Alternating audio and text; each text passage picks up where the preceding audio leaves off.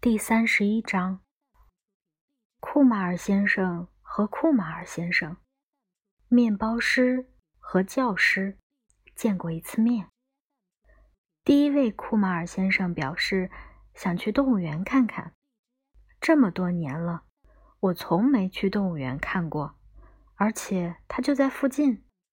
你能带我去吗？他问。可以，当然可以，我答道。我很高兴能带你去。我们约好第二天放学后在大门口见面。那一整天我都在担心。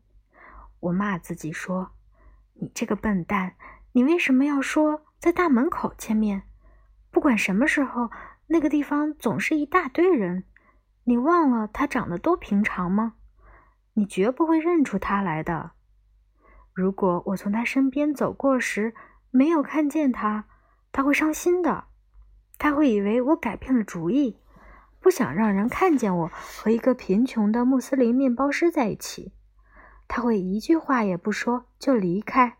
他不会生气的，他会接受我的说法，说那是因为阳光太刺眼。但是，他再也不想到动物园来了。我想看见事情像这样发生。我一定得认出他来，我要躲起来，等到我能肯定是他时再出来。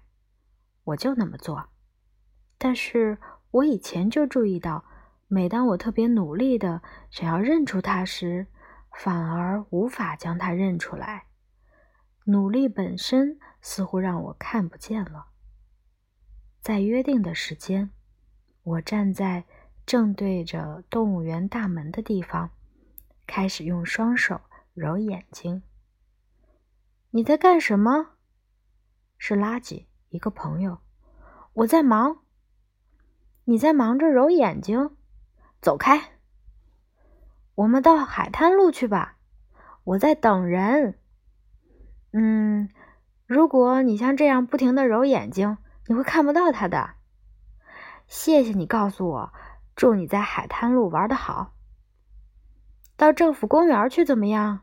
我不能去，我告诉你，去吧，求求你了，垃圾，你走吧。他走了，我又开始揉眼睛。你能帮我做数学作业吗，派？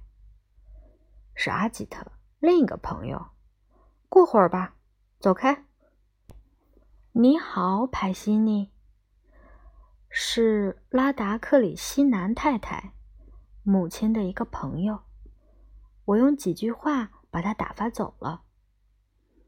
对不起，请问拉波特大街在哪里？是个陌生人，在那边。动物园的门票要多少钱？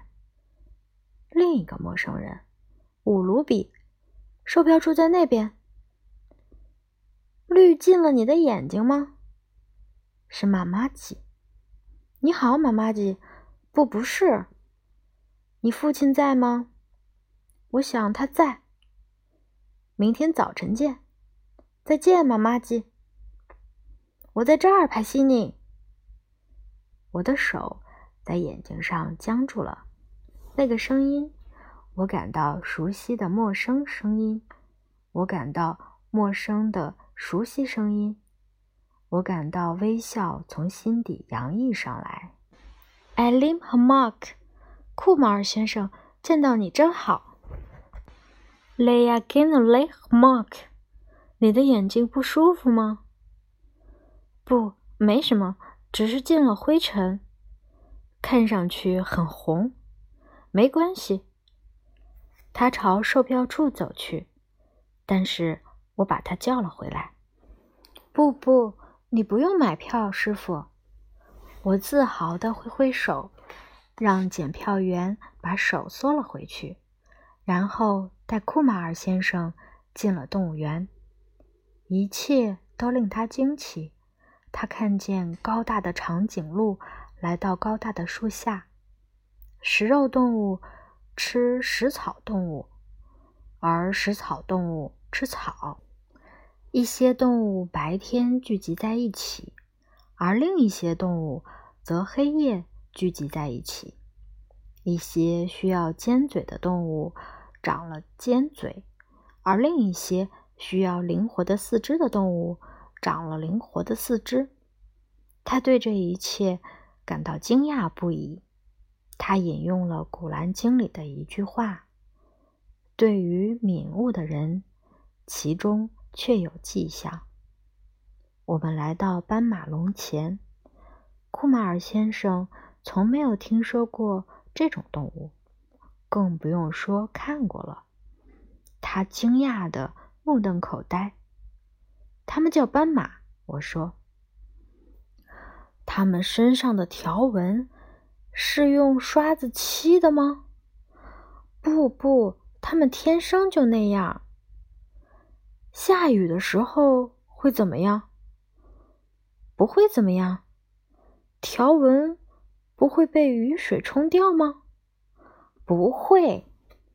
我带了几根胡萝卜，现在就剩下一根，是又大又结实的那种。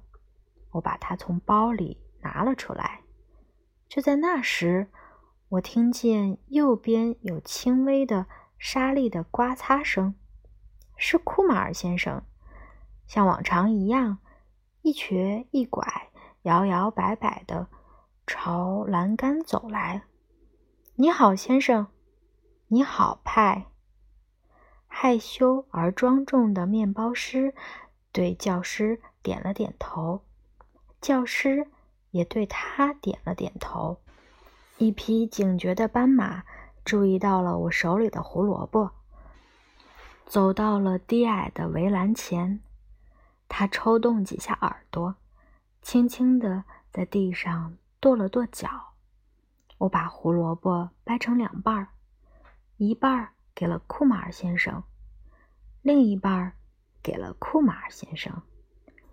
谢谢派西尼，一位说。谢谢派，另一位说。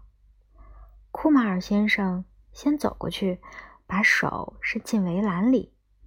斑马迫不及待地用厚厚的、有力的黑色嘴唇夹住了胡萝卜。库马尔先生不肯松手。斑马用牙咬住胡萝卜，猛地咬成两半儿。他大声地嚼了几秒钟这顿美餐，接着又去吃剩下的那半根。嘴唇从库马尔先生的手指上划过。他松开胡萝卜，碰了碰斑马柔软的鼻子。